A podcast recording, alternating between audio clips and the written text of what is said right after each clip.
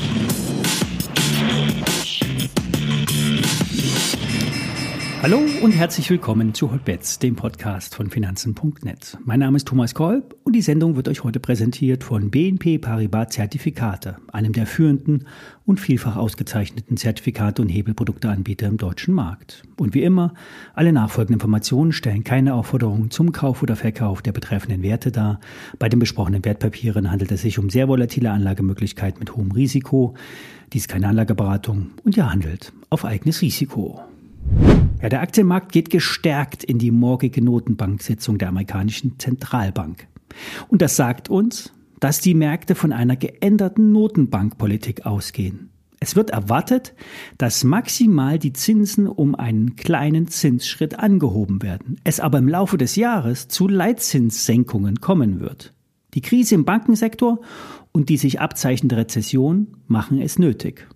Noch viel wichtiger als die Zinsen ist aber die Injektion von Liquidität. Die weltweiten Notenbanken stellen den Geschäftsbanken aktuell sehr weitreichende Kreditlinien zur Verfügung, um eine Verunsicherung im Bankensektor zu verhindern, sprich um flüssig zu bleiben.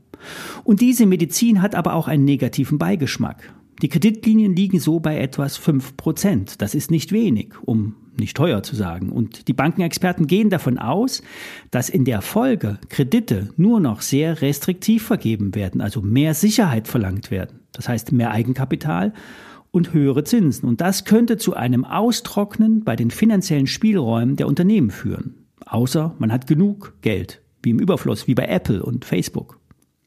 Die Analysten gehen weiterhin von fallenden Unternehmensgewinnen aus und damit werden die Aktien gemessen am KGV teurer, zu teurer im, Verlang, im langjährigen Durchschnitt. Soweit die Sichtweise aus fundamentaler Sicht.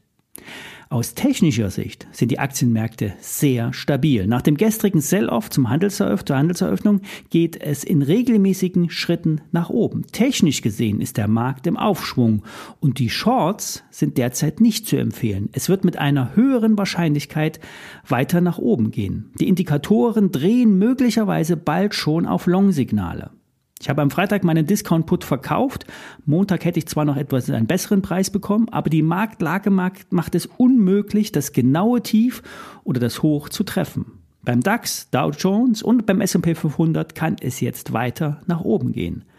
Bei 15.250 DAX-Punkten liegt ein wichtiger Widerstandsbereich. Doch so wie der Markt derzeit drauf ist, kann es passieren, dass wir auch da durchgehen und weiter steigen. Haltet euch also mit Shorts zurück, bis wir eine Erschöpfung sehen. Bei den amerikanischen Indizes trifft der S&P 500 bei 4020 und 4080 auf eine Widerstandsregion. Dort wird sich entscheiden, ob wir noch einmal deutlich fallen oder die Liquiditätszufuhr der Notenbanken weitere Steigerungen zulassen. Das Smart Money, das clevere Geld, also die Profis kaufen schon wieder, obwohl die Marktstimmung überwiegend bearish ist. Wer über Short nachdenkt, kann das beim S&P 500 bei der angesprochenen Marke oder bei den Marken 4020, 4080 machen, plus minus. Ich stelle euch dazu einen Putschein in die Show Notes. Bei der Apple-Aktie kommt es zeitnah zum Showdown. Gestern hat Apple mit einer langen grünen Tageskerze eine Kursregion erreicht, an der die Aktie schon mehrfach gescheitert ist. Und diesmal könnte es aber anders sein. Bekommen wir über 158 Dollar weitere Anschlusskäufe, kann die Apple eine Kursrakete zünden. Das kann dann bis zum Abwärtstrend vom Allzeithoch bei 167 Dollar führen. Apple sieht derzeit massiv long aus. Die Rakete kann aber auch zum Fehlstart werden und wie ein Stein zum Boden sinken. Würde es zu einem Ausbruch mit anschließender Umkehr kommen auf Tages- oder Wochenbasis, eine Reversal-Kerze sich ausbilden, kann das das Ende vom Aufschwung bei den Tech-Aktien sein.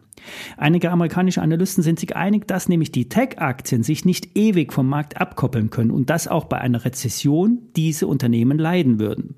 Wie gesagt, technisch ist Apple sehr, sehr stark. Ich stelle euch einen Long und einen Short in die Show Notes. Ihr müsst entscheiden, welchen Weg ihr spielen wollt. Nach meiner Meinung nach, wenn Short, dann erst nach dem Ausbruch und weiter oben.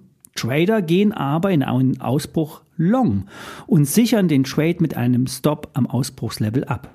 Die Entscheidung, wie es weitergeht, wird insgesamt aber morgen getroffen. Wird Sharon Powell an seiner bisherigen Linie festhalten, dass die Zinsen länger und höher bleiben, wird der Markt einknicken.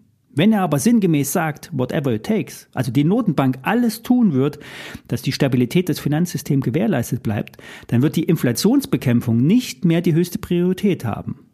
Morgen sind wir schlauer. Wem das alles so unsicher ist, der schaut einfach nur zu. Bis morgen.